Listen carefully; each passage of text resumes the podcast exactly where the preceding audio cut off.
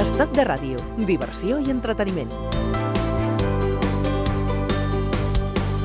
Mi relación con Alison Ashmore duró seis horas. Las dos horas entre el final de clase y mi serie favorita durante tres días seguidos. Pero la cuarta tarde, Kevin Bannister. Cerda. Alta fidelidad. ¡Estrujaré hasta matarte! Trata sobre ligues, sexo, rock and roll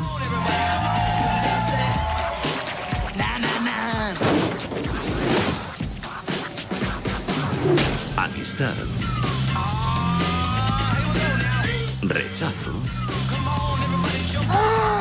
y otros temas favoritos del pop. Call to say I love you. ¿Conoce bien a su hija? Es imposible que le guste esa canción o eh, eh, ha estado en coma. John Cusack, basada en el bestseller internacional Alta Fidelidad. La pel·li Alta Fidelitat va sintetitzar millor que cap altre l'esperit del pop, Ramon González. Eh, Ferriz, eh, estàs d'acord amb això? Sí, sí, per mi sí. En, en, en la part més excelsa i gloriosa del pop i a la part més ridícula i més friqui del pop, jo crec que, que reflexa molt bé, molt bé com fem servir la música pop per pensar en nosaltres mateixos, no? Les cançons que parlen de d'amor o, de, o, de, o de problemes moltes vegades més frívols o més adolescents, sempre les hem fet servir per pensar en nosaltres mateixos. No sé si te'n recordes que la pel·lícula comença amb el protagonista, amb el John Cusack, preguntant-se sóc un desgraciat perquè escolto música pop Ah, o sí. escolto música pop perquè sóc un desgraciat. Aleshores, sí, sí, jo crec que és una pel·lícula que, que reflecteix molt bé, molt bé les nostres vides dintre del pop. El que passa que a, a la pregunta aquesta, Ramon, la resposta quin, quina, quina seria? Som, som desgraciats perquè ens agrada o perquè no? No, eh, jo crec que la desgràcia va implícita en la vida, no? La, el, el, A banda de la música, no? A banda de la sí, música. Sí, sí, sí, sí, sí, sí, que et trenquin el cor, jo crec que també passava abans de la invenció del pop. El que és que el pop és una banda sonora per la vida molt, molt agradable, no? Molt, molt, eh, és, és un format que té una gran capacitat per explicar-nos les nostres pròpies vides i, i això crec que, que és el que ha passat els últims eh, 60 anys, potser una miqueta més, no? que, és, que és una música amb una, una capacitat per reflectir la vida que evidentment la, la música anterior també tenia, no? però, però les vides actuals jo crec que queden millor explicades així que en cap altre format. El periodista i editor Ramon González Ferriz ens ajudarà als propers minuts a entendre què és la cultura pop, perquè, Ramon, és una cultura, forma part de la, de la cultura d'Occident, o és massa Sí, dir? sí. És una cultura. No, no, eh, indiscutiblement forma part de la cultura d'Occident i el que era abans una música eh, que surt del blues, que surt del country, que surt de músiques laterals, minoritàries, de grups socials mal vistos, moltes vegades marginats, s'acaba convertint-se en la, en la música majoritària, la cultura majoritària que escoltem tots, no?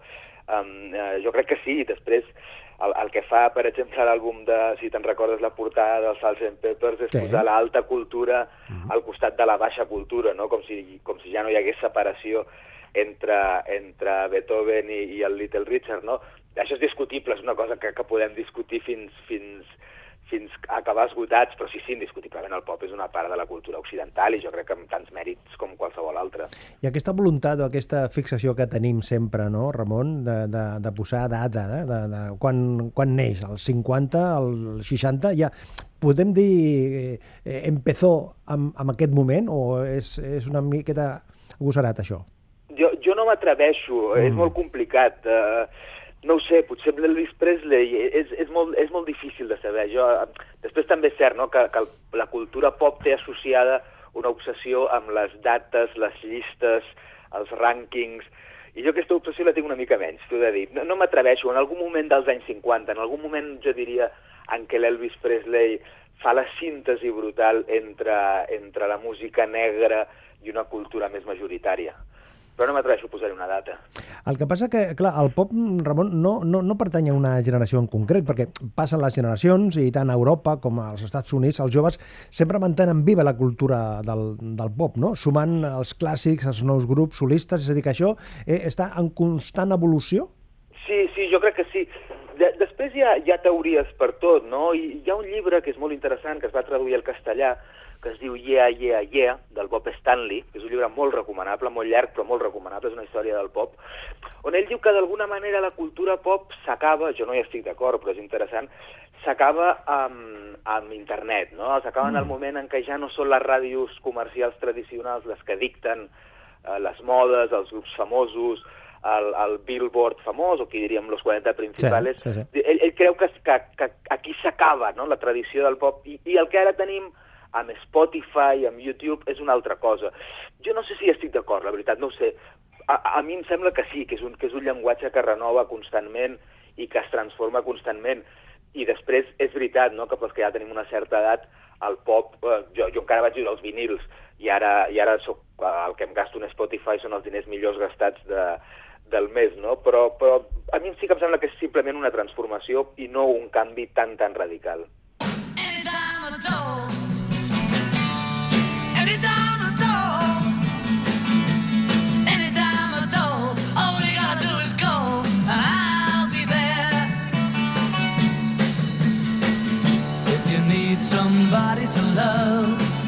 just look into my eyes. I'll be there to make you feel right. If you're feeling sorry and sad, I'd really sympathize. Don't you be sad, just call me tonight.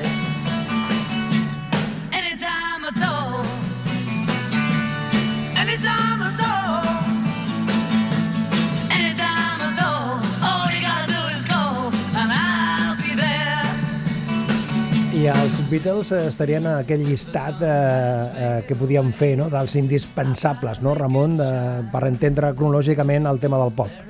Sí, sí, el que fan els Beatles, i a més ho fan en molt poc temps, no? que és una cosa que a vegades ho Sí, oblidem, sí, no? sí. però els Beatles ho fan en, en 6 o 7 anys. No? Correcte, correcte. Transformen completament el, el que és el que es pot fer i el que no es pot fer en el pop. No? El, eh, mires els primers discos i, i són extraordinaris, no? però, però, però són ortodoxia pura, no? I, i veus com van evolucionant amb una gosadia brutal, amb una intuïció impressionant, a, a, a, a, afegeixen el, el llenguatge pop, el llenguatge del, del cabaret britànic, eh, fins i tot el cítar, eh, barregen tradicions, eh, és, és una gosadia extraordinària. No són els únics, per descomptat, no? El Bob Dylan fa una cosa semblant, encara que sigui un llenguatge diferent, però sí, sí, sí són l'emblema, jo crec, més fort de la, de la gosadia del pop. No? Cada cop hi caben més coses dintre de la música pop. I això em sembla que és extraordinari i explica molt la, la fortalesa d'aquest llenguatge. Però clar, quan, quan parlem de, dels, dels, dels músics, dels cantants, dels, dels, dels grups, és per voluntat directa pròpia del, del grup o els productors i inclús el, el business, el, el negoci de les discogràfiques també juga un paper allà que ajuda, que, que empeny? Jo, jo crec que es- està barrejat. Torno a fer una referència a, a un llibre, uh Mhm. -huh. un llibre que aquest no s'ha traduït al castellà, que es diu Sticky Fingers, del Joe Hagan, Mm. que és un llibre que explica la història de la revista Rolling Stone. Um, El nom el- de, de, de l'àlbum allà, allà mític de, de, de, del Rolling, sí, sí. li posa el, el mateix, Sí, li posa el sí. mateix títol. És un llibre extraordinari, ja dic, no, no està traduït ni al català ni al castellà, però que explica molt bé com la història del pop i del rock no pots separar clarament entre la música, el negoci, la premsa musical, tot va molt junt, no, no és que... No, si, si ets una mica purista pots dir que el rock era un llenguatge molt rebel i que després les discogràfiques i la premsa el van convertir en un llenguatge més, més inocu, no? Però en realitat el que te n'adones és que el rock eh, també forma part és a dir, que, que, que, que és, és, és inherent no? al, al seu llenguatge que sigui una barreja de discogràfiques, de productors, de disqueros, com diu el Diego Manrique. Sí. Um, jo, jo crec que tot està molt barrejat i el, i el rock és tota aquesta barreja absoluta, no? Ara estem en una altra època, estem en l'època on, on la gent fa, fa discos amb, amb l'ordinador, no? Mhm. Bé, ja ho veurem, em sembla bé, però la, la història clàssica del pop jo crec que sí que, que la barreja de cantants, compositors, gent que fa, que fa arranjaments, eh, productors, eh, les discogràfiques, crec que tot està barrejat i que tot forma part de- d'aquesta cultura. Perquè quan de vegades es diu, Ramon, que el pop és eh, per la gent més suau, més tendra, per dir-ho d'una manera, i el rock és per la gent que té una visió del món de la vida una miqueta més dur, eh, és massa simplista, això? Sí, jo crec que és massa simplista, sí, jo, jo crec que... eh, Tu, tu mira, et- et inverteixo l'entrevista. Tu, disting, tu, tu distingeixes d'una manera molt clara el rock i el no, pop. No, no, no. jo no, jo no. No, és que jo tampoc. Eh, em, em sembla que forma part d'un llenguatge... Home, és, és un llenguatge molt ampli, no? On, on hi cap des de les cançons tontes d'amor fins a les lletres satàniques del heavy, Clar. no? Hi ha algunes és veritat peces, coses... evidentment, o sigui, hi, ha, hi ha algunes peces que són molt, molt determinants. Clar, si tu eh, escoltes és, és, el Smoke in the Water, eh, això és evidentment, no? O qual, qualsevol cosa d'un grup heavy, això es nota que és, és un format eh, més contundent, però dintre del rock i del rock melòdic ja ni te cuento, no? Sí, jo, per, mi és una expressió tot plegat del mateix. Després també, dintre la pròpia cultura pop, està l'obsessió en, en etiquetar. I, I em sembla que està bé, no? I és una obsessió molt, molt, molt incitada per la premsa musical i que tots hi hem caigut, no? La distinció és, escolta, això que és rock dur o és heavy? Això és pop o, o, o és... Eh, aleshores, bueno, són distincions que amb, amb alguna cosa ens hem d'entretenir els friquis, no? Però, però en realitat jo crec que, que forma part d'un gran llenguatge del pop, i és veritat que, que pots oscil·lar entre una cosa i una altra, però per mi pop i rock formen part de, del, del, de la mateixa família, no? Són, són cosins germans. I quan es diu que el pop forma part d'una etapa de la teva joventut, estaries d'acord amb això? No, a mi el que m'està passant, i parlo des de la provecta edat dels 41 anys, és que sí noto que els, que els músics i els discos que van formar part de la banda sonora de la meva joventut m'han quedat. Eh, D'una manera a vegades incòmoda, eh? A, a vegades ara escolto discos que, que de jove m'importaven molt i em fa una mica vergonya de dolents que em semblen ara. Uh, però, però jo crec que ja no és cert que el pop i el rock sigui música juvenil, jo crec que ja ens acompanya la vida adulta completament. Potser li donem un altre significat, potser Per no hem crescut tanta- tots, Ramon, per què hem crescut tots? També? Sí. Per què hem crescut tots, no? Sí, sí, clar, clar, però, però, però si, si, si, tenim, si, tenim, si tenim estrelles del rock uh, de 70 i pico anys, o sigui, ja, ja, ja, no, ja no em sembla que sigui una música per, per identificar amb la joventut, encara que, sens dubte, la joventut li pots donar un significat potser més transcendent o potser més important a la teva vida, però, però no, no, jo crec que ja és... és, és eh, pot resultar una mica patètica la imatge del, del rockero de mitjana edat, eh? no dic que no, però, però em sembla que ja, ja, ja, no hi ha, ja no hi ha una altra possibilitat que, que escoltar pop fins que et moris. La música no, ni tiene edat ni tiene fronteres, que diuen, no? Sí, sí. A, a, escolta, eh, música fet per joves i per homes, malgrat tot, les dones sempre han estat una, unes grans consumidores de pop i potser no hi ha tant, tant, tant de reconeixement, no?, cap a les dones Sí. del pop. Sí, totalment d'acord. Jo, jo crec que el, el, el pop i el rock és com tants elements que en aparença són molt rebels i després en realitat són bastant més conservadors del que pensem, no? I el rock ha sigut un, un món enormement masclista, um, ara hi ha lletres dels, dels Beatles que directament mm. ni, ni les donarien per la ràdio de, de, de lo masclistes que són. Aleshores, sí, és, és un món que ha sigut dominat per, per homes i és un món que ha sigut dominat per la testosterona juvenil, no? Si tu mires tota la mitologia del, del pop i del rock en aquests últims 60 anys està molt dominat per la, per la voracitat sexual masculina, per, per la violència masculina, eh, per una mena de d'ambició econòmica i de fama, que no dic que no es doni també entre les dones, però que a mi em sembla que està molt, molt, molt masculinitzada, de manera que sí, m'agradaria pensar que això està canviant i ara ja, potser, no ho sé, no, no sabria dir-t'ho, però potser sí que en els últims anys hi ha hagut estrelles globals femenines mm. molt més dominants que no pas en els 60 o en els 70 o en els 80, però en tot cas sí, és una cosa que quan, quan mires la història del pop ho has de reconèixer, home, no per canviar el passat, perquè el passat no el podem canviar, però, però sí, hem de tenir clar que ha sigut així, sí, sí. El pop és una cosa dels britànics i dels americans, Ramon? Sí, sí, sí, I, i, i, i, i bastant dels britànics, no? La, mm. Als anys 60 els britànics en molts casos reinterpretant el llegat, el llegat eh, d'Estats Units eh, creen el llenguatge del pop, no? A, inclús als Estats Units a, a, als anys 60 d- denominaven a- els grups eh, britànics com la invasió britànica, no? Sentien que eren els Rolling Stones o els Beatles qui estaven repre- eh, reinterpretant el seu llegat. El que passa després es converteix en un llenguatge internacional. Jo, jo ho entenc els crítics que diuen que molts estem massa enderiats amb la cultura anglosaxona. Potser tenen raó, eh? Però a mi em sembla que és un llenguatge que passa de ser, que passa de ser anglosaxó a ser global i que després a cada, a cada banda ho, ho, el reinterpretem a la nostra manera, no? I, i de vegades de la manera més inesperada. A mi el, el llenguatge del rock, per exemple, que a Espanya a vegades s'ha fusionat amb el flamenc o, o que altres llocs s'ha fusionat amb tradicions locals com, com la música francesa o la música italiana, a mi em sembla que està molt bé. Em, em sembla que, que és veritat que té un origen anglosaxó, però que després es pot, es pot eh, aplicar a la, a la cultura de, de cada país o de cada banda, no? de manera que sí que té un element de plasticitat, d'adaptació, que em sembla que és el que ha fet que, que triomfi. Els Blur.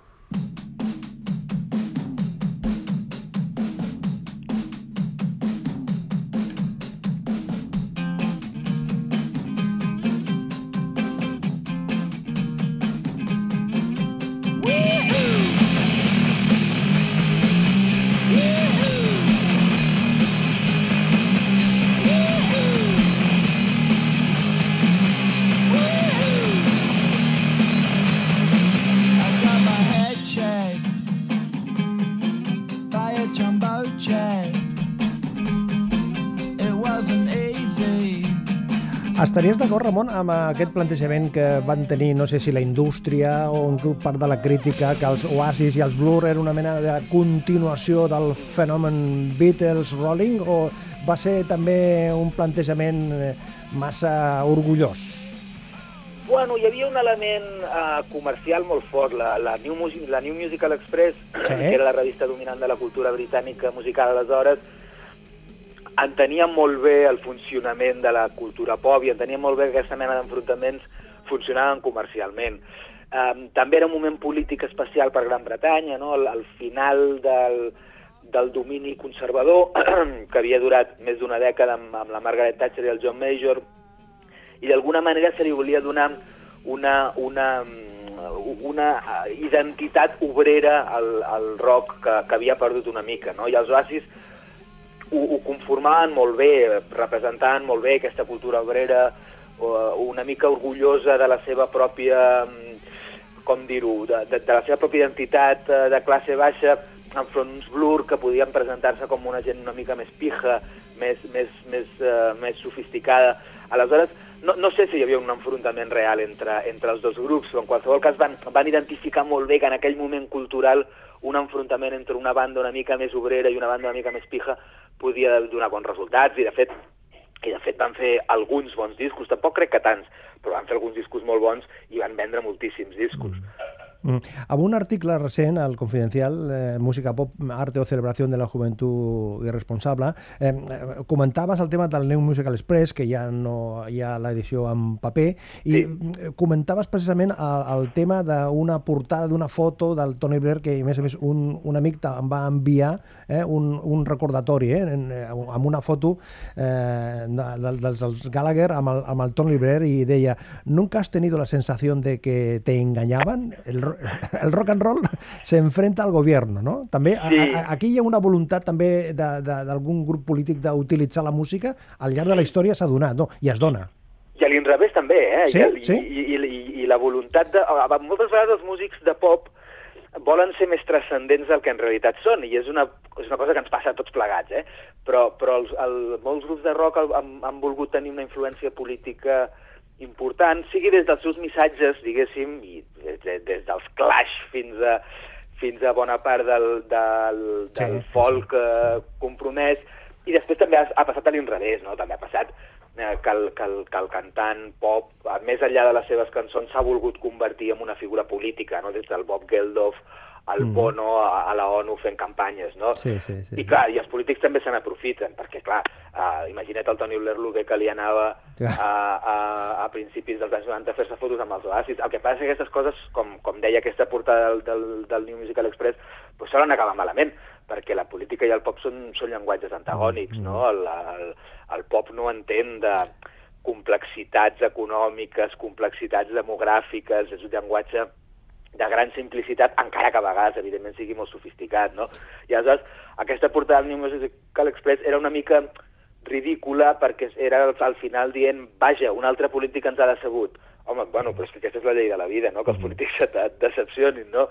Aleshores, sí, sí, aquest, aquest element de retroalimentació política amb el pop existeix, però jo crec que és bastant ineficient, jo crec que és bastant ineficaç, jo crec que no funciona gaire bé. Ara que eh, recordaves els Clash, me'n recordo, sí. tu també suposo que quan van fer eh, un triple àlbum que es deia Sandinista, Sí, eh, amb, sí, amb sí. tota la provocació, que, que va, clar, jo no sé si allò va ser una actualització, però sí que va servir per posar amb el mapa, amb, amb, Sí. un, amb un sector de la, de la població, eh, aquesta, aquest recolzament a, a la Nicaragua del moment frente, davant de, de, la, de la posició de, del Regne Unit i dels Estats Units, no? És a dir, que també de vegades els músics juguen aquest paper, no? De vegades, de vegades, Sí, sí, no, no, completament d'acord. Jo crec que els músics, la música pop és molt útil per posar temes sobre la taula, per obligar a la gent a, a, a, a prestar atenció a determinats problemes, no? I això, doncs, de clar, són, són la part més, més radical i més bèstia, però fins i tot coses més, més suaus com el We Are the World o, la, o, la, els, o les gires de concerts Sí. sí. a Estats Units per recolzar el, els productors agrícoles que van ser molt importants als anys 80. És a dir, que sí, sí, el pop sí que serveix molt per posar problemes reals sobre la taula. Pel que no serveix el pop és per discutir seriosament sobre les coses. Eh, eh, fins a quin, és a dir, és, és evident que els Clash posen sobre la taula el tema sandinista, no? però fins a quin punt un grup de pop pot També. fer una discussió seriosa, profunda, sobre el problema econòmic i polític de Centroamèrica i, i les tentacions expansionistes dels Estats Units. No?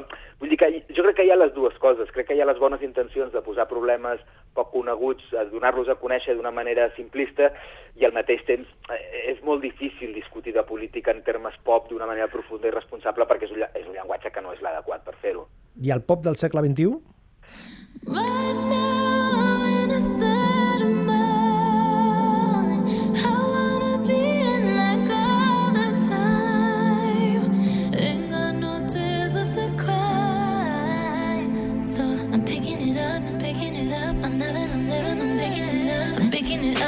picking it up. I'm loving, I'm living, I'm picking it up. I'm picking it up, picking it up. I'm Loving, I'm living, so we turn it up. Yeah, we turning it up.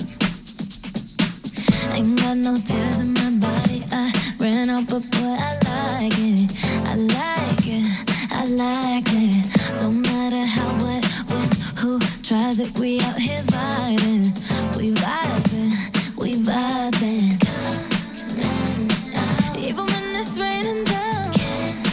L'Ariana Grande, eh, Ramon, és la representació, una representació de la música pop d'ara mateix. Sí, sí, sí, és una cultura pop que, de, que, ha quedat molt dominada pel, pel, per l'evolució del rhythm and blues i pel hip-hop, i jo crec que sí, i més enllà de gustos, jo crec que, que, que, que s'estan fent coses així, és a dir, no, no, no, la Beyoncé està molt bé, la Rihanna està molt bé, són, són, jo crec que el que, el que s'instrua més un moment, el que està en decadència és el rock, no? el que sí que tinc la sensació que està ja el que va estar en el centre de l'escenari, que era el rock, ara ja estava a la part lateral, no? És, és potser una, una part del pop que ha quedat una mica, una mica deslluïda, però, però sí, sí, jo crec que aquest pop és, és una evolució lògica, divertida, sensual de, del pop de tota la vida i crec que està molt bé. Amb aquest article que comentaven eh, que de fa unes setmanes de Música Pop Arte o Celebració de la Juventud Irresponsable acabaves eh, dient eh, la tercera noticia que vull comentar és que los Rolling anunciaron hace unas semanas que emprenden una nueva gira de conciertos. I saw her today at the. Perquè aquí va passar el temps, va passar el temps, eh, Ramon, i el Rolling estan on the road, en el- en l'escenari, a la carretera, pim-pam, pim-pam, pim-pam, eh? No paren, eh? No paren, eh? Sí, no, no, no paren. Eh, Jo crec que hi ha un, un grup de... de deu haver alguna cosa addictiva en el fet de, de tocar i de, i de girar, més enllà dels diners, no? perquè que també van ser importants, però, però ara ja tenim disc nou del Van Morrison, el Bob Dylan no para de girar, Sí, correcte. el, els Rolling Stones, un pensaria que els haurien d'escombrar del terra després d'un concert, els tios aguanten, Eh, de manera que el rock deu haver un element profundament addictiu, també el sentim els que l'escoltem. Um, i, I em sembla bé, crec que moltes vegades uh, critiquem a les estrelles del rock per, per la, per la, per, perquè s'estan repetint tota l'estona, perquè sembla que només segueixen fent gires o discos per guanyar diners. Bé, em sembla que és humà, però em sembla que, que forma part de- d'aquesta cultura tan estranya, tan dinàmica, tan conservadora i masclista, com hem dit abans, i a la vegada que té una cosa d'excitant, que jo crec que poques coses les tenen, no? I, I especialment aquesta cançó. La veritat és que és una de les cançons preferides de la història del pop. Ramon González Ferrit, gràcies per compartir aquesta estona amb nosaltres. Ha estat un plaer, com sempre, i fins la propera. Moltíssimes gràcies a vosaltres. Fins la propera.